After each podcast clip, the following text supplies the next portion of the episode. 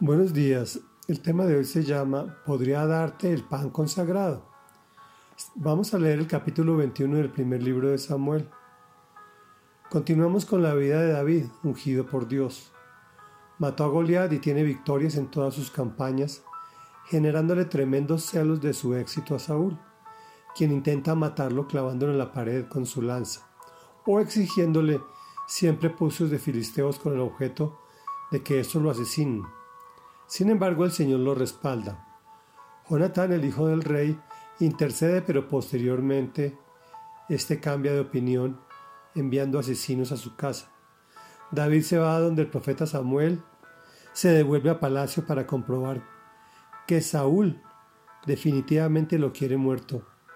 A estas alturas el pueblo sabe que el rey quiere matar a David y aquí retomamos la historia. Cuando David llegó a Nob fue a ver al sacerdote Ahimelech, quien al encontrarse con David se puso nervioso. ¿Por qué vienes solo? le preguntó. ¿Cómo es que nadie te acompaña?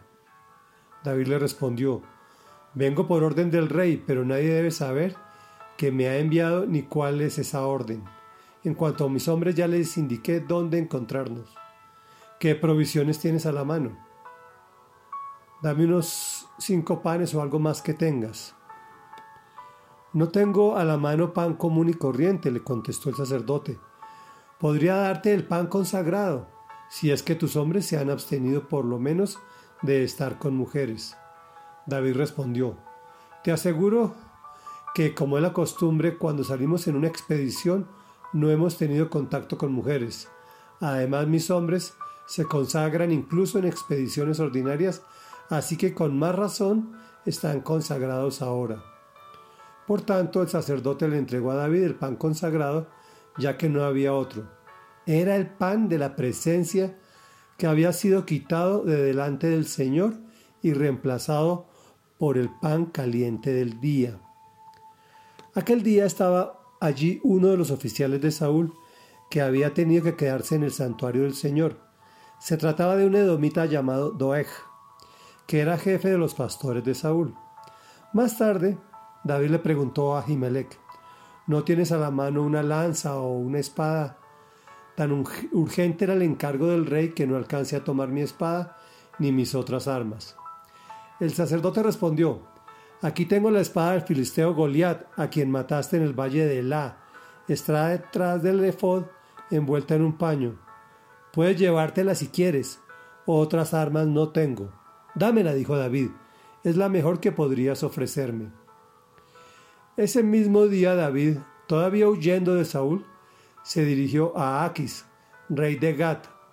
Los oficiales le dijeron a Aquis, ¿no es este David, el rey del país? ¿No es él por quien danzaban y en los cantos decían, Saúl mató a miles, pero David a sus diez miles?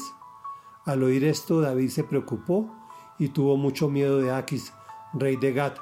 Por lo tanto, fingió perder la razón y en público comenzó a portarse como un loco, haciendo garabatos en las puertas y dejando que la saliva le corriera por la barba.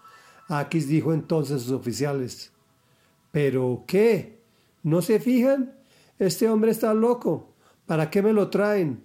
¿Acaso me hacen falta más locos que encima me traen este para hacer sus locuras en mi presencia? Sáquenlo de mi palacio. Reflexión. El sacerdote Ahimelech se preocupa al ver a David, quien lo calma. Vengo por orden del rey. Sabe que su situación es delicada y va inmediatamente al grano. ¿Qué provisiones tienes a la mano? No le da tiempo de averiguar. Y Ahimelech contesta, podría darte el pan consagrado. Ese pan no podía ser comido sino por los sacerdotes. Nos referimos a este, pues más adelante Jesús nos explica que la vida está por encima de la religión. Me explico.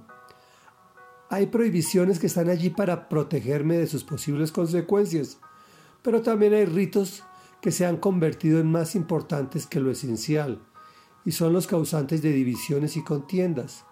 Por ejemplo, que si el día del Señor es el sábado o el domingo, que si el maquillaje es de Dios o no, que si las mujeres se deben poner joyas o no. Los judíos le pelearon a Jesús por sanar en sábado. pero Él tenía compasión de los enfermos y los sanaba todos los días. Entendamos que lo importante es tener un corazón puro. Que vamos a pecar, póngale la firma. Pero si nos arrepentimos, Él nos perdona. Invariablemente en toda situación de riesgo está el sapo. Ese oficial de Saúl que se quedó en el santuario sería un problema en el futuro para el sacerdote. Mira la casualidad que el arma que le entregan es la misma que David le arrebató a Goliat. No le serviría de mucho para defenderse, pero el contenido simbólico de que el Señor estaba con él era inmenso. Yo sé que tú o yo diríamos, quita tanto simbolismo y más bien sácame de esta situación. Pero sus caminos son más altos que los nuestros y sus pensamientos igual. David se mete en la boca del lobo pero también se le ocurre otra locura, hacerse el loco. ¿Cómo te parece lo que le toca vivir a los ungidos por Dios?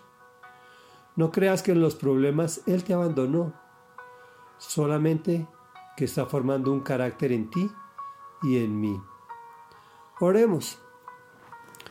Amado Rey mío y Dios mío, hoy venimos ante tu presencia sabiendo que a los que elegiste, Señor, tú les has puesto un propósito para sus vidas y que ese propósito en muchas situaciones tiene que ver con riesgo, con dolor, con ansiedad, con problemas, que finalmente tú utilizas para hacernos más aceptables a ti.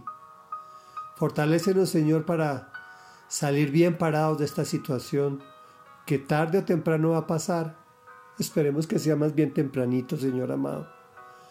Pero que pase, Señor, y que estemos firmes ante tu presencia, con corazones dispuestos, llenos de fidelidad a ti, Señor.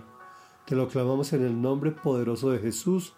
Amén y amén.